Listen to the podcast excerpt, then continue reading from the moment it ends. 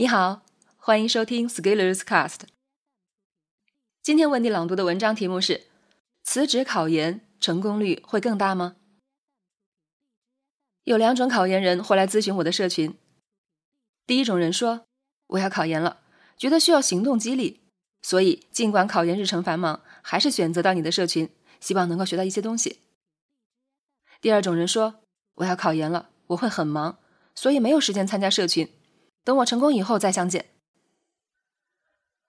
对第一种情况，我表示热烈欢迎，因为这里确实可以给你一些启发。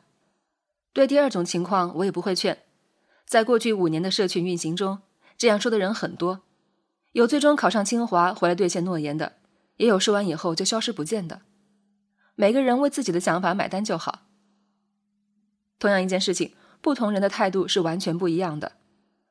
面对同样的困难和挫折，有的人会越挫越勇，有的人就会一蹶不振。三个月后有场非常重要的考试，我需要安静、无人打扰的大段时间，卸下所有包袱，什么都不能干扰我。我要营造神圣的仪式感，在这种氛围下把这件事情做完。当面对大挑战的时候，我们可能都会这么想。这种仪式感可以提高我们成功的概率吗？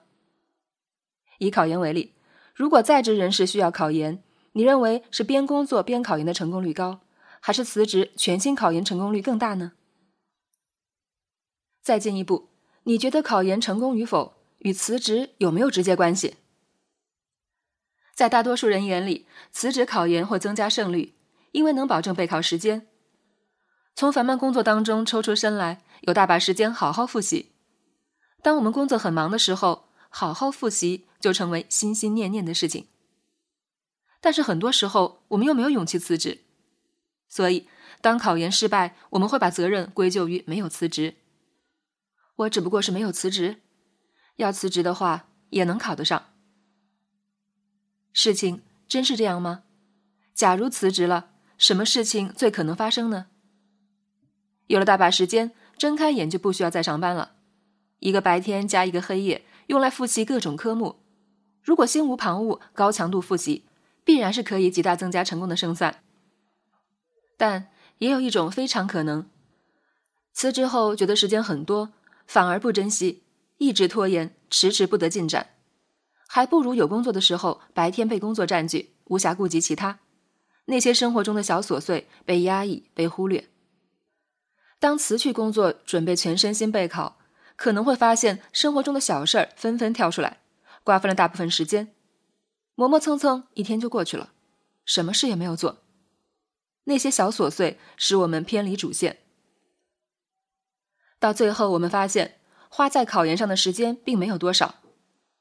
不上班后出去玩一玩，看看美剧，睡个懒觉，见见朋友，一天就没了。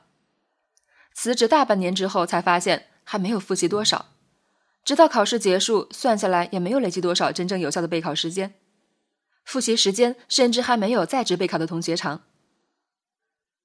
这样一来，我们的决策并没有带给我们真正的考试优势，我们没有珍惜这样一段大块的完整时间。当我们上班忙的时候，内心畅想，如果有大段时间，我一定要好好利用，内心无比憧憬。但是，当我们真正拥有这样一整块时间的时候，我们却因为各种琐碎的事情全部糟蹋了。我们会看到很多人常年备考，常年不成功。不要看每天都是在学习的样子，但是可能真正有效学习时间并不多，所以最终没有结果。我们的心智通道往往无法被一件事情占满，厌倦会让我们无法长期高度专注在任何事情上。往瓶子里面扔大石头，中间总是会出现各种无法利用的缝隙。这些缝隙其实来自我们对自己的管理能力不足，以及我们大脑本身的客观规律限制。如果做不到非常强硬的自我管控，那么先利用好现状进行开发更有效果。如果你无法一个上午连续四小时学习，那能不能先从连续一小时学习开始？一小时之后，切换成另外一个科目，利用大脑不同区域。由于我们一次能付出的脑力有上限，把任务在时间线上拉长，反而有助于提高产能。这就要求我们持续的行动，而不是通过快速突击搞定一门课。